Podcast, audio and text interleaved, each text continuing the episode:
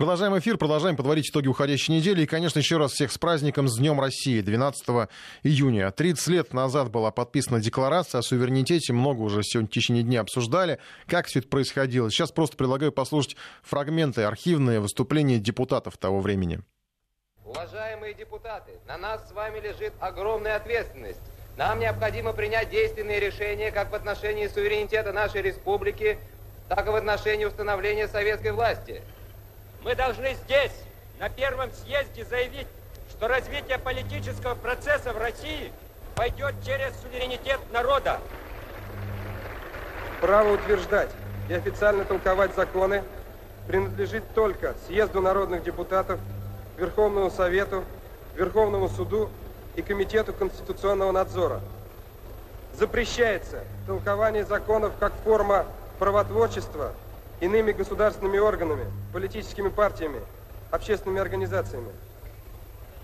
Реальный суверенитет должен опираться на новую конституцию республики, разработка которой является неотложной, первоочередной задачей. Пока Россия находится в составе СССР, полный ее суверенитет невозможен. Он ограничен над российскими органами, пусть даже их полномочия делегированы им Россией добровольно.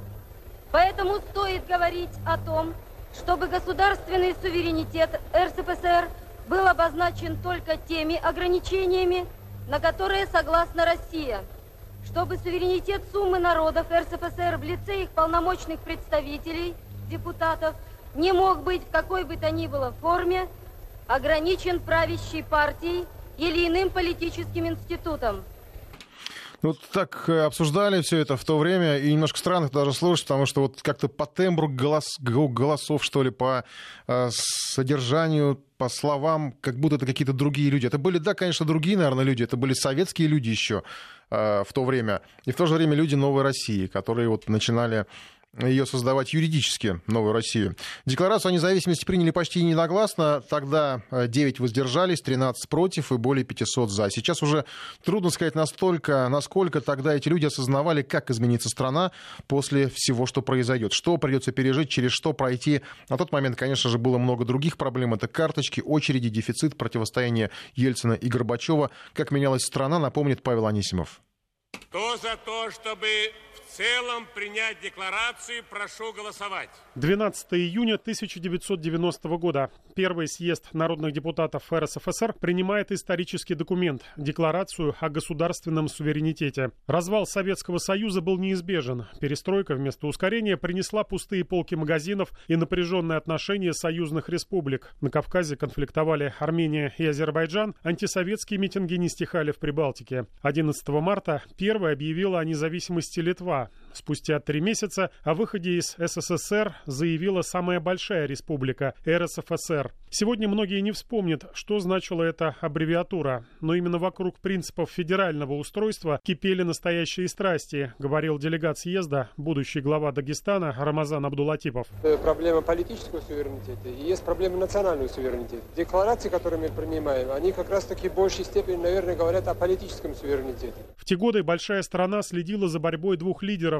Горбачева и Ельцина, стучала касками по мостовой и пыталась понять, куда идти дальше. Авторы декларации предлагали понятные всем цели и задачи. Россия должна избавиться от изжитого советского уклада и стать основой для нового союза независимых республик. В документе говорилось, что Россия разграничивает полномочия свои и союзного центра. Будущий суверенитет принимали депутаты со всей Российской, тогда еще Советской Федерации. Декларацию бурно обсуждали несколько недель. В документе было 15 пунктов. Первый – о независимости. РСФСР есть суверенное государство, созданная исторически объединившимися в нем народами. Больше всего разногласий было по девятой статье. В ней в том числе оговаривались права двух десятков автономий в составе России. Это потом Ельцин скажет знаменитое «возьмите ту долю власти, которую сами сможете проглотить». Но тогда, в июне 90-го, центробежные настроения были не только в Прибалтике и на Кавказе, но и в Поволжье и на юге России.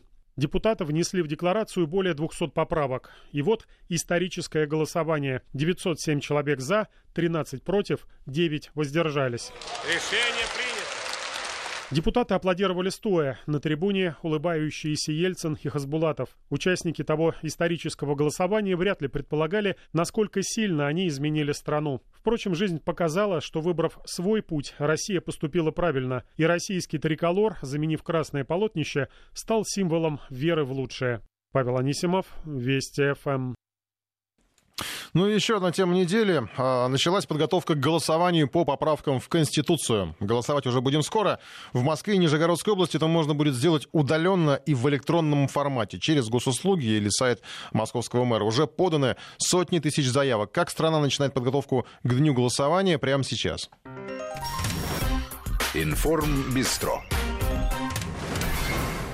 Электронный формат предельно прост и в чем-то уже, наверное, знаком тем, кто оформлял пропуска в период самоизоляции. Процедура доступна там же, на сайтах мэра и госуслугах. Вход через личный кабинет. Те, у кого его нет, могут все оформить и заполнить личные данные, фамилию, имя, отчество, адрес электронной почты, номер мобильного телефона и СНИЛС. Технология блокчейна обеспечивает защиту данных. Тестовая система онлайн-выборов уже была опробована в прошлом году, когда определяли состав Мосгордумы, но тогда электронный формат применили лишь в нескольких округах. Сейчас масштаб расширен и уже есть колоссальный отклик. К утру среды заявки подали порядка 400 тысяч жителей столицы. Электронный формат одобрен только для двух регионов – Нижегородской области и Москвы. Подать заявку можно до двух часов дня 21 июня. Информация пройдет сверху с базы данных избирателей, после чего пользователю придет уведомление. Оповещение поступит через электронную почту и в виде смс на телефон за день до начала голосования 24 июня. Для москвичей голосование стартует в 10 часов утра 25 июня на специально созданном портале. Потребуется авторизация через все те же ресурсы ресурсы госуслуг или сайт мэра. Онлайн-голосование завершится в 8 вечера 30 июня. Получить бюллетень можно будет строго до 19 часов 59 минут этого дня.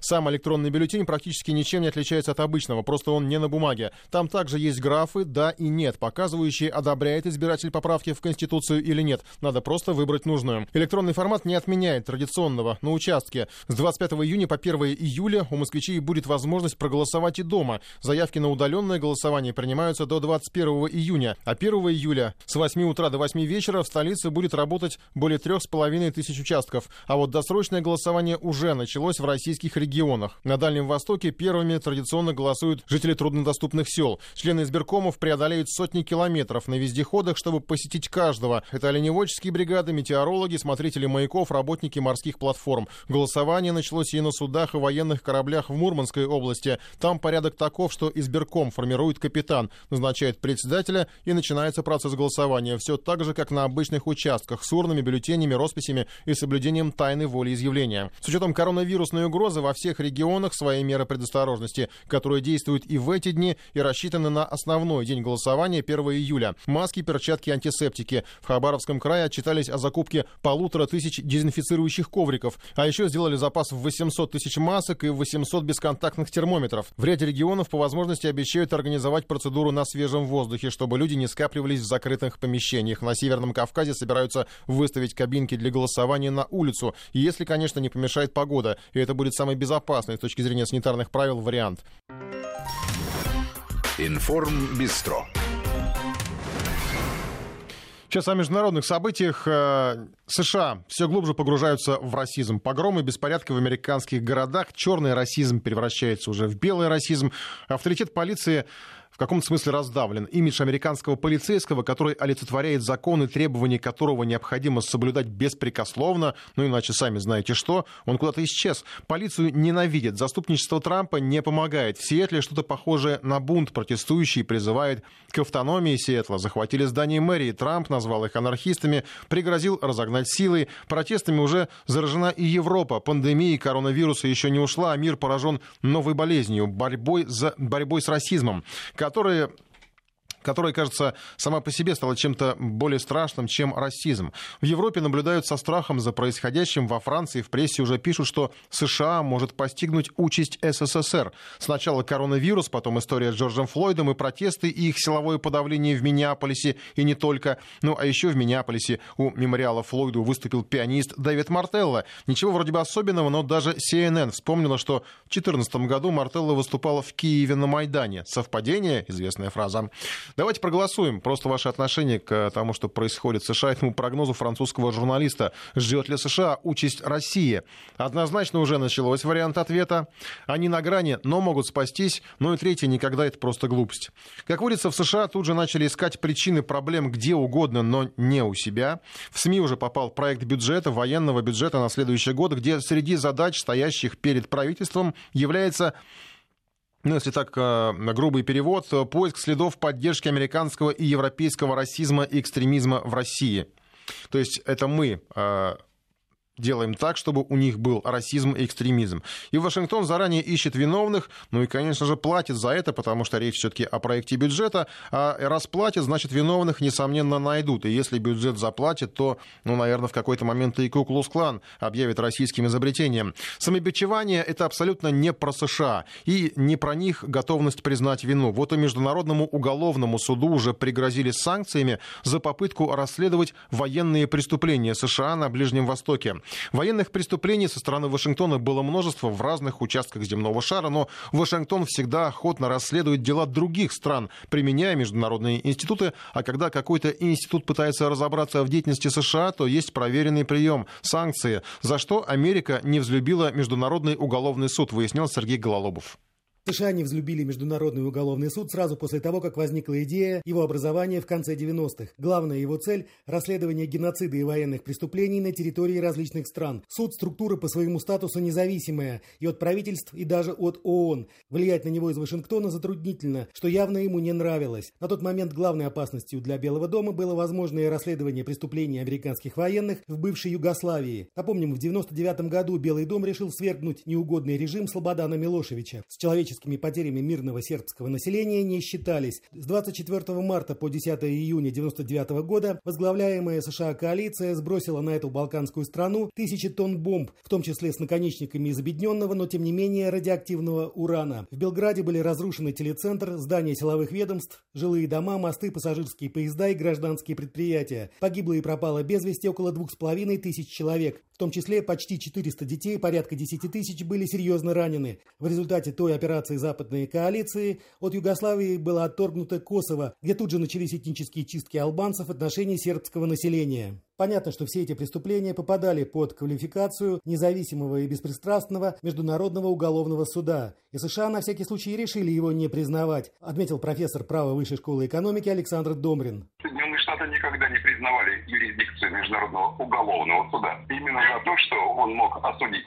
военнослужащих Соединенных Штатов за преступления военнослужащих Соединенных Штатов за пределами Соединенных Штатов. И самое большое обострение на самом деле было еще при Клинтоне, когда, ну, смотрите, Соединенные Штаты бомбили Югославию. И они не хотели подставлять своих военнослужащих, которые бомбили Югославию, ну, там вместе с НАТО, конечно, под юрисдикцию какого-то непонятного уголовного суда. Сами США не любят, когда кто-то чужой расследует преступления их граждан, но активно пользуются международными инструментами, когда надо наказать неугодных Белому дому лидеров других стран. Так, по настоятельному требованию Вашингтона специально учредили целый Гаагский трибунал по Югославии. И все для того, чтобы поймать и осудить одного только Милошевича. Потом, правда, решили хорошему делу не пропадать и включили в Гаагском трибунале конвейер осуждения и других высокопоставленных деятелей бывшей Югославии. А вот поставить взять Международный уголовный суд под свой контроль у Вашингтона не получилось. Сначала думали, что будет как всегда, и 17 июля 1998 года даже подписали Римский статут,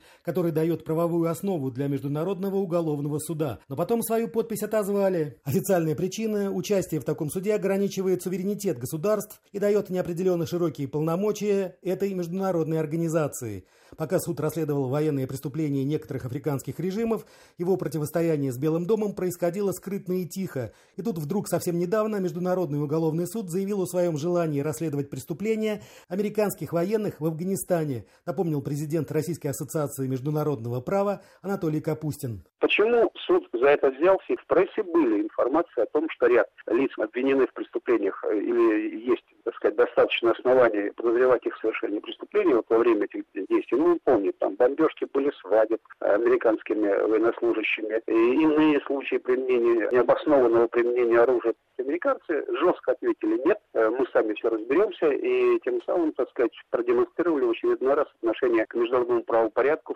А в Афганистане американцы наследили порядком. Например, в конце июня 2002 года под Кандагаром разбомбили свадебную церемонию. Тогда погибло до 100 мирных жителей. Были воздушные удары по поминкам и бомбоубежищам. А 3 сентября 2009 года ВВС США разбомбили горную деревню. Число погибших по официальной версии около 90 человек. По данным же местных афганских СМИ, в разлившемся во время бомбежки бензине могли сгореть и получить смертельные ожоги еще 400 мирных жителей. Руководство НАТО тогда вынуждено было заявить о необходимости серьезного расследования инцидента. Правда, в реальные дела эти заявления не перешли, ведь в Белом доме к такому не привыкли, чтобы кто-то в мире начинал расследовать американские преступления. Ибо светоч демократии по определению безгрешен, а если даже что-то и есть, то мы расследуем сами, посредством своей мощной и безупречной юстиции, без чьей-либо помощи. К тому же США не член Международного уголовного суда, и значит расследовать против них он даже формально не имеет права, проследил вашингтонскую логику Александр Домрин. Если Америка не признала никогда и не подписала, и не ратифицировала э, этот самый статут, подписанный в Риме э, разными странами, то она не является его частью. В этом смысле, конечно, у Америки, вы знаете, это не тема для обсуждения, у Америки все чисто. Мы никогда не подписывались под этим законом, мы никогда его не признавали, поэтому отстаньте от нас. Ну а чтобы неповадно было и впредь влезать в скользкую тему американских военных преступлений в различных горячих точках, Белый дом решил наглецов наказать, ударив по ним санкциями, и ввел их в отношении некоторых судей и экспертов Международного уголовного суда. Набор санкций стандартен. Запрет на въезд в страну и арест всех найденных в США финансовых активов. В своем противостоянии с Международным уголовным судом Белый дом, конечно же, не мог не упомянуть заодно и Россию. Мол, она коррумпировала судей и таким образом влияет на его решения. Доказательства российского вмешательства по традиции не привел. Что касается реакции самого Международного уголовного суда, то пока есть только заявление. Санкции США в отношении судейского корпуса там назвали беспрецедентными и неприемлемыми. Это атака на интересы пострадавших в результате жестких преступлений, для многих из которых суд – это последняя надежда на справедливость, говорится в сообщении судебной инстанции. Ранее в ООН и Еврокомиссии также выразили обеспокоенность в отношении демарша Вашингтона по Международному уголовному суду. Сергей Глалобов, Вести ФМ. Информ Бистро. Ну, сейчас подведу итоги голосования по поводу США. А вот один слушатель наш из Кемеровской области пишет, USA сильная держава. А вы считаете, что Советский Союз был слабой державой? Ну, конечно, наверное, у вас есть какое-то мнение, но э, и скепсис, наверное, на этот счет, но э, я думаю, что огромное количество людей, не только у нас в стране, но и за рубежом, все-таки назовут Советский Союз сильной державой. Америку индейцам призывают. Ну и что касается итогов голосования, ждет ли США участь э, Советского Союза? 29% считают, что однозначно уже началось. 46% они на грани, но могут спастись, и 25% считают, что никогда США не будет ждать участь Советского Союза. Я закрываю голосование. У нас еще будет интерактив чуть позже, после выпуска новостей. Сейчас э, надо успеть про Украину поговорить. На неделе Киев получил деньги от МВФ. Это около 2 миллиардов долларов. Только первый транш. Зеленский доволен. В Киеве все это называют победой, но есть ощущение, что эти 2 миллиарда, за эти 2 миллиарда придется очень дорого заплатить. О цене на кредит мы поговорим с нашим САПКОРом Владимиром Синельниковым. Новиковым. Он на связи. Владимир, здравствуйте. Добрый день. Но сначала хотел спросить, сегодня пришла новость про супругу Зеленского, что у нее нашли коронавирус. Э, вроде бы все в порядке в том смысле, что нет симптомов, но э, как теперь, всех на карантин? А, нет, только супругу президента. Елена Зеленская сама сообщила об этом э, в своем инстаграме, и там написано буквально следующее, цитирую. «Ослабление карантина не означает, что COVID-19 исчез, опасность миновала, она близко, ближе, чем она может показаться. Сегодня я получила положительный результат теста на коронавирус, э, э, особенно учитывая, а, неожиданная новость, особенно учитывая то, что я и моя семья продолжаем придерживаться всех правил. Маски, перчатки, минимум контактов. Сразу скажу, что чувствую себя хорошо, но нахожусь на амбулаторном лечении, изолирован от других членов семьи, чтобы не подвергать их опасности. Конец цитаты. А, тесты на коронавирус провели также самому президенту Владимиру Зеленскому и, и их детям, но у них результат отрицательный, то есть, к счастью, никто не заболел. А, сейчас, э, э, как заявляет офис президента Украины, э, непонятно, где могла Елена Зеленская заразиться этим коронавирусом, потому что она тщательно соблюдала все меры безопасности, и, но сейчас ситуация изучается, и все, как утверждает в офисе президента, всем контактным лицам уже сообщено о потенциальной опасности инфицирования, и им рекомендовано соблюдать самоизоляцию и по возможности также пройти тестирование. Я про... Да, я просто сейчас посмотрел, вот э, Зеленский планирует вчерашние новости, э, готовится к визиту в Белоруссию, да, то есть сейчас как бы что, получается, надо как-то с визитами поосторожнее, что ли, быть, э, потому что, ну, так можно и перезаражать всех, неизвестно, сколько там инкубационный период обычно, вот говорили, там, до 7 дней, по-моему, но я так понимаю, что по программе Зеленского нет никаких точных данных, собирается он как-то менять ее из-за того, что уже нашли коронавирус. А пока что информации относительно каких-то изменений плана относительно визита в Белоруссию нет. Вероятнее всего, а, визит состоится так, же, так как планировалось. А, вполне возможно, что будут просто предприняты дополнительные меры безопасности, но в целом э, планы президента пока что не меняются. Да, Владимир, мы сейчас э, вынуждены прерваться на новости и потом сразу поговорим про 2 миллиарда кредита, это даже не полная сумма, на что потратить э, и как бы за сколько за это придется заплатить. Сейчас новости. Продолжаем эфир. Украина, многомиллиардный кредит. Владимир Снельников на связи. Итак, Владимир, давайте о главном. На что будут тратить? А, давайте начнем с того, что кредит вовсе не многомиллиардный, всего 2 миллиарда получит э, Украина остальное. Это очень большой вопрос по той простой причине, что опыт 15-летнего сотрудничества Украины и Международного валютного фонда показал, что ни одна программа кредитования Украины э, не была выполнена в полном объеме, в лучшем случае наполовину. А, и это при том, что Украина выполняла все требования Международного валютного фонда, но обещанных денег так и не получала. А, кстати, уже этим, этой весной весной произошла абсолютно аналогичная ситуация. Мы, помните, мы рассказывали о том, о законе о земле, который принимали под программу расширенного а, финансирования Международного валютного фонда, и о законах о банке. Э, законы приняли и о земле, и о банках, а Международный валютный фонд заявил, что он просто отменяет эту программу расширенного финансирования и вместо этого предлагает Украине программу stand-by. Программа stand-by, там прямым текстом написано, что это программа для э, сведения платежного баланса, э, проще говоря, переводя на нормальный язык для латания дыр государственного бюджета, и больше ни на что эти деньги не тратятся. И это понятно, потому что на Украине э, после секвестра бюджета 13 апреля образовалась огромнейшая дыра в 300 миллиардов э, гривен, это более 30% доходной части госбюджета, а она не обеспечена никакими кредитами, это примерно 11 миллиардов долларов. То есть даже если полного, э, будет полное кредитование, стендбай 5 миллиардов миллиардов долларов, то это не покроет дефицит даже этого года, а то, что получит Украина в этом году, естественно, не покроет э, и близко не покроет ее потребностей. А, то есть э, реально Украина получает гораздо меньше, чем ей нужно. При этом Украина э, попала в такую ситуацию, это, знаете, как снежный ком. А, долги, новые кредиты берутся для того, чтобы отдавать прежние долги, платить проценты по прежним долгам, и такая пирамида раскручивается до тех пор, пока не будет полностью исчерпан к исчерпана возможность кредитования. А, вот, э, при этом э, Международный валютный фонд дал очень неутешительный прогноз развития экономики Украины. Он отметил, что в этом году падение ВВП составит 8,2%.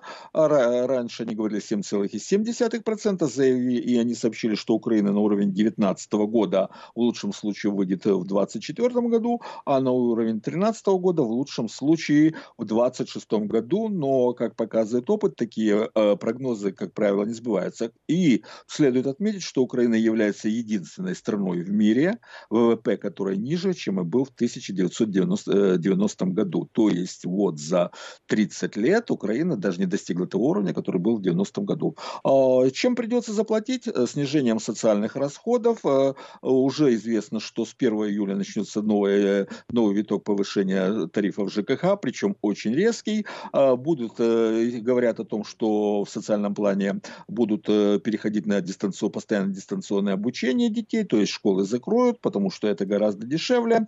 Международный валютный фонд также требует контроля над банковской системой полного, контроля над судебной системой, то есть там и политические, и социальные требования. Ну, если одним словом охарактеризовать все это, то это полная кабала. Владимир Снельников, наш киевский САПКОР. Я еще просто так вкратце по э, новостям э, из Киева, с Украины. На неделе Климкин, небезызвестный, решил отобрать Крым. Ну и украинцы уж не обижайтесь, кто нас слушает. Но вот в этом вся украинская политика. Отобрать, в лучшем случае занять и не отдать. Ну, с Крымом вряд ли что-то такое получится.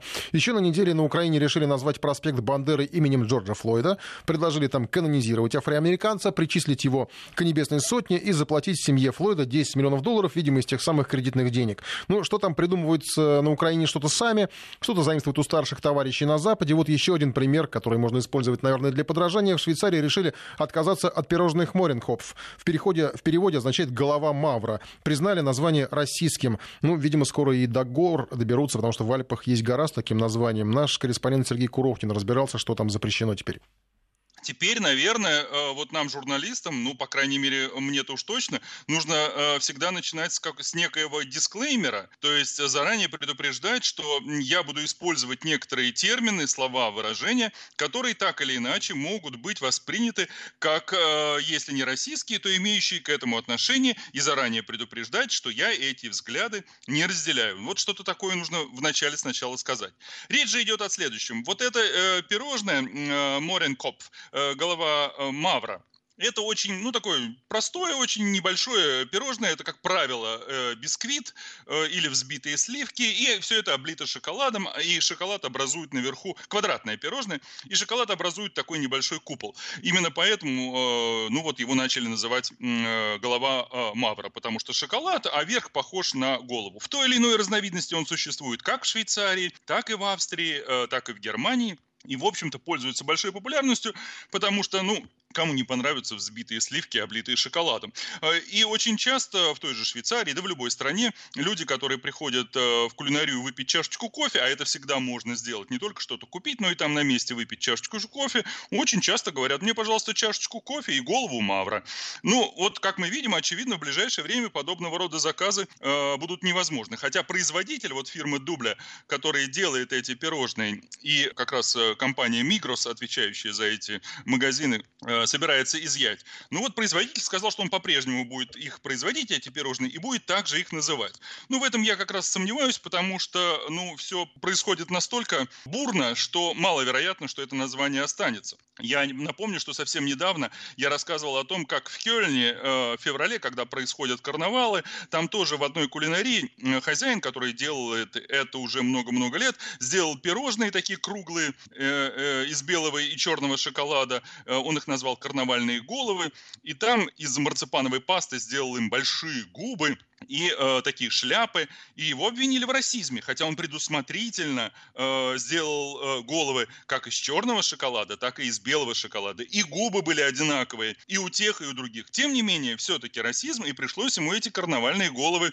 э, убирать, по крайней мере, с витрины, и э, чтобы не быть обвиненным еще в чем похуже. Но в те времена еще как раз э, кулинарии не громили, и ничего страшного не происходило. Хотя, опять же, э, вот во время этого карнавала в городе Фульда, например, запретили участвовать в карнавале людям, которые изображали, как это вот, ну, называется здесь, негр с юга. То есть это, как правило, человек, который, ну, ваксой себе раскрашивал лицо, надевал леопардовую шкуру, там, какое-нибудь костяное ожерелье и так далее. Вот теперь э, в такого рода э, наряд наряжаться нельзя. Остается, правда, непонятным, что если вдруг чернокожий захочет принять участие в карнавальном шествии, не будет ли он обвинен, что он так или иначе, ну, делает какие-то намеки на на расизм и так далее, и так далее. Ну, я уж не говорю о том, что в детских садах уже давно запретили в ряде городов э, наряжаться на карнавал э, вождями краснокожих, индейцами, потому что это не полит э, корректно. Но это еще не так страшно, потому что раньше, вот сейчас мы говорим хотя бы о голове негра,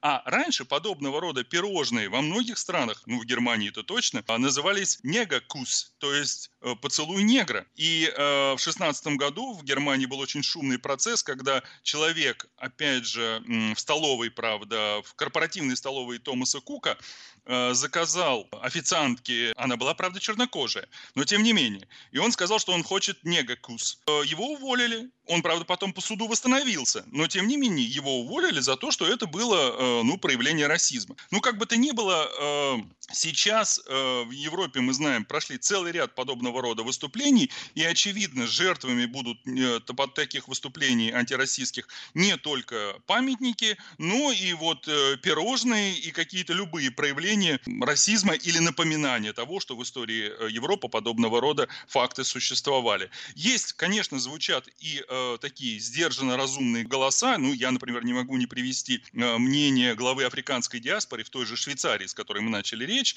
Угачукво. Он, э, на мой взгляд, очень разумно э, сказал, что э, думать, что все африканские символы, которые есть э, в европейской э, жизни, это всегда носят негативную подоплеку, негативный негативный контекст, это, в общем-то, комплекс неполноценности. Но сейчас мало кто услышит, я думаю, этот голос. Пирожными, очевидно, придется подыскать какое-то другое, более нейтральное, политкорректное название. Сергей Курохтин, наш САПКОР в Германии. Вести ФМ. Очень справедливый нам вопрос из Курганской области. Что будет с романом Агаты Кристи «Десять негритят»? Трудно, страшно даже представить, э, как теперь к этому роману будут относиться. Да вообще много, ко многому. Давайте сейчас не об этом, сейчас все-таки вернемся к нашим темам, к нашим событиям. Я предлагаю перейти в режим интерактива, обсудить э, э, исследование, которое провели страховщики Сбербанка. Опросили 10 тысяч человек, выяснили, когда россияне слезают с родительской шеи. И сразу же вам предлагаю голосовать в нашем приложении э, возраст этого момента, когда вы слезли с родительской шеи. И по телефону 232-1559 обсудите, является ли вообще это проблемой. Потому что, ну, каждый считает по-разному, кто-то наоборот считает, что надо пораньше, может быть, как-то сгонять или самим слезать, а другие, может быть, вообще не видят в этом никакой проблемы. Э, ну, что плохого в том, что родители поддерживают хотя мне при, этом, при этой фразе, когда что-то поддерживать, сразу вспоминается Евгений Максимович Примаков, который говорил, поддерживать надо то, что плохо стоит, а то, что хорошо стоит, и поддерживать не надо. В общем, когда вы слезли с родительской шеи, 232-1559, э, код Москвы 495, или есть ли вообще в этом проблема? И варианты голосования я вот так на вскидку предложил э, до 20, до 25, до 30, до 40. Ну а дальше, видимо, совсем безнадега, потому что следующий вариант ответа «сидел и сидеть буду». А, какие данные экспертов, а, которые проводили исследования? Средний возраст, оказывается, в России, ну, примерно 26 э, лет э, когда россияне слезают с родительской шеи. Ну, там даже по городам есть градация в Хабаровске в 24, почти в 25, в Новосибирске в 25, в Махачкале 25, Владивосток, Красноярск, Иркутск. Это вот такие самые молодые э, самостоятельные россияне живут. Э, в Краснодаре 27 уже, в Астрахани 26, почти 27, в Москве почти 26, если не ошибаюсь, и в Петербурге да, 26 небольшим, 26,3. В Петербурге ровно в 26 лет. Ну и вот это вот называют временем э, материальной стабильности, когда наступает материальная стабильность. 232-1559, код Москвы 495, и голосуем в нашем приложении. Ну, почему тоже взялись обсуждать, потому что многие считают, что вот это, в этом нет ничего плохого, а с другой стороны, э, тут же вспоминаются истории сразу про так называемую золотую молодежь, обсуждали ее тоже в свое время, э, которая вот та самая, которая сидит на шее у родителей. Я уж не знаю, насколько искренне э, был проведен этот опрос. Э, мы тоже, в общем, нам остается только верить э, тем, кто будет голосовать в нашем приложении, тем, кто нам дозвонится по телефону 232-1559. Или, кстати, напишет на портал плюс 7 903 170 63 63. Есть проблема в, в этом вот сидеть на шее у родителей, или вообще ее нет. Потому что, с одной стороны, это вот, да, вот та самая золотая молодежь, и по поводу искренности хотел сказать, что, ну, некоторые люди, наверное, они считают, может быть, что они слезли с э, шеи у родителей, но все равно остаются на ней. Потому что, вот, если говорить про ту самую золотую молодежь, наверное, это какой-то бизнес, который им, э, что называется, втюхали родители, да, там подарили, сделали, то есть никто ничего сам-то не сделал. Ну, слез, ладно, слез. Но формально остается все равно сидеть на шее у родителей, потому что случись что, и бизнесу тоже крышка придет, или там какой-то финансовой подушки, которая была. А с другой стороны, есть вот, не знаю, ну, э, есть люди, которые Кстати, это на Западе широко распространено достиг там совершеннолетия, все, иди, у тебя своя жизнь, и нечего тут сидеть. А тебе позаботится только государство и ты сам. 232-1559, код Москвы 495, и голосуем в нашем приложении. Ну, хотя бы понять вот э, средний возраст наших слушателей, когда вы слезли с родительской шеи.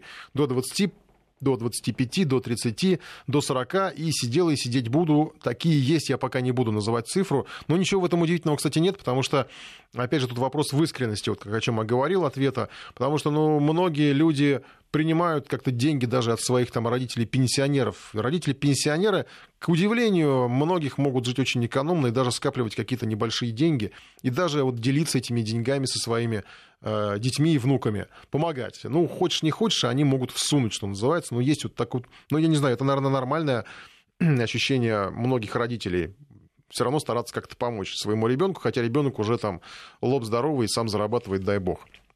Итак, 232-1559, успеем принять несколько звонков, и а, код Москвы 495, и голосуем в нашем приложении, и присылаем сообщение, прис, присылайте сообщение. Старшему брату 52 года, до сих пор мать сосет Юрий. Да, есть такие, а, и ничего страшного в этом, наверное, даже и не видит. Хотя, может быть, кто-то, ну, не знаю, как-то не повезло в жизни, там, ну, не знаю, ну что, ну, не пристроились. Или, может быть, наоборот, слишком плотной была опека со стороны матери, со стороны родителей. Я знаю такие примеры, кстати, даже среди моих знакомых. А, вот э, мать опекала так плотно, все контролировала, что человек просто сам себя не смог найти. Он вот так вот и привык жить э, на шее. Это нормально, когда еще учишься, но уже работаешь без сидения на шее, сразу взрослеешь и многое понимаешь. Ну да, вполне э, логичное суждение. 232-1559, код Москвы 495. Так, и дальше вы про приватизацию, видимо, про декларацию что-то опять нам собираетесь писать. 232-1559. У меня вот есть знакомый, например, еще хороший знакомый советской закалки. А, ей отец сразу сказал, вот в 18 лет все, ты достигла совершеннолетия, иди сама работай. Но это было очень давно, еще, можно сказать, в другой стране. А, о крахе, о которой мы сегодня говорили, и о создании новой другой страны тоже говорили, но сейчас не об этом. Самостоятельность в финансовом, материальном плане. Похоже, у нас какие-то проблемы с телефоном, наверное, не получается у нас принимать звонки. Попробуйте, конечно, звонить 232-1559, но не знаю, что получится. Возможно, это связано с непогодой. Говорят, штормовые предупреждения. Кстати, по э, Информагентством уже идет сообщение о шквалистом ветре на Ставрополе, даже опрокидывает грузовики и обрывает электропровода, так что будьте осторожнее. По Москве тоже штормовое предупреждение. Вчера нас напугали сильно в Москве, но вроде ничего страшного особо не случилось, но э, теперь уже, как говорится, на, на лужи дуют, потому что до этого в, в среду вроде бы никаких предупреждений не было, а ливень э, был дай, дай дорогу. Э, по опросам, давайте тогда я уж подведу итоги голосования, может быть, еще сообщения какие-то зачитаю, если успею. Когда вы слезли с родительской шеи, 50% э, утверждают, что до 20, и это достаточно большая цифра, это говорит о такой действительно самостоятельности, потому что я вот, ну, не знаю, я, я признаюсь честно по себе, где-то 20, ну, после института где-то слез, да, наверное, 20 4, что ли, это был, я сейчас уже не помню, столько лет, что уже забыл, видимо, когда я институт даже закончил. Вот, э, до, до, 20, до 25 34%, 8% до 30, 3% до 40, 5% сидели и сидеть будут. Вот у нас наконец пробился к нам звонок, телефон. Дмитрий, здравствуйте. А, добрый вечер. Ну, на самом деле, вот что расценивать, а, сидеть на шее у родителей, сказали такого там случая, как ну, обыденная практика, когда родители бывают суча, ну, есть такое. Бывает, бывает, да. Да, есть такое, я не буду скрывать, такое у меня тоже, э, скажем так, родители иногда там, ну, дадут там просто всучать там на что-то. Ну, это даже обидно отказывать. А вот на самом деле, а, слезть с шеи с родителей, это когда я ушел из родительского дома, то есть уже у меня было полноценное свое жилье, то есть я обеспечил себя, да, где-то среднестатистического я попадаю где-то 24-25. Только сразу закончил университет и, как говорится, на дорогу под э, названием «Жизнь и работа». А ваши, у вас есть дети? Да, у меня трое детей. А вы их когда будете скидывать с шеи? А, нет, ну, знаете, скажем так, это вот, ну, несколько некорректный э, термин такой, скидывать с шеи. Несомненно, я буду помогать всю жизнь, то есть помогать опытом, помогать чем только могу, там, если даже какие-то затруднительные ситуации, но я буду, я их уже приучаю к самостоятельности. Да, спасибо вам, Дмитрий, за, звонок. Но, видимо, вот из-за каких технических а, неполадок мы а, не успеем уже другие принять, потому что близится завершение программы. А, подводим итоги еще раз. Вот голосование. Со, да, 49%, примерно половина, до 20 успели спрыгнуть с шеи родителей и получить материальную самостоятельность, с чем я, в общем-то, этих людей поздравляю. Но вот, наверное, такой отчасти, может быть, наш менталитет, потому что я знаю, у меня есть знакомые за рубежом, которые вот ну, есть такая, ну, вот прямо это правило жизни. Не надо никому до конца, не надо своим детям помогать до конца дней. Вот ни в коем случае. Э, люди там живут как-то больше для себя, что ли. А детей отпускают в плавание, сбрасывают с шеи. Как я сказал, может быть, даже немножко обидел Дмитрия, вы уж извините меня. Э, Ставрополь гроза пока нормальная, так пишут нам, да. 50 это не цифра, это две цифры, это число, извините. Э, съехал в 20, встретил будущую жену, взял из дома подушку и одеяло. Ну, всем хорошей погоды, хороших выходных. Еще раз с праздником.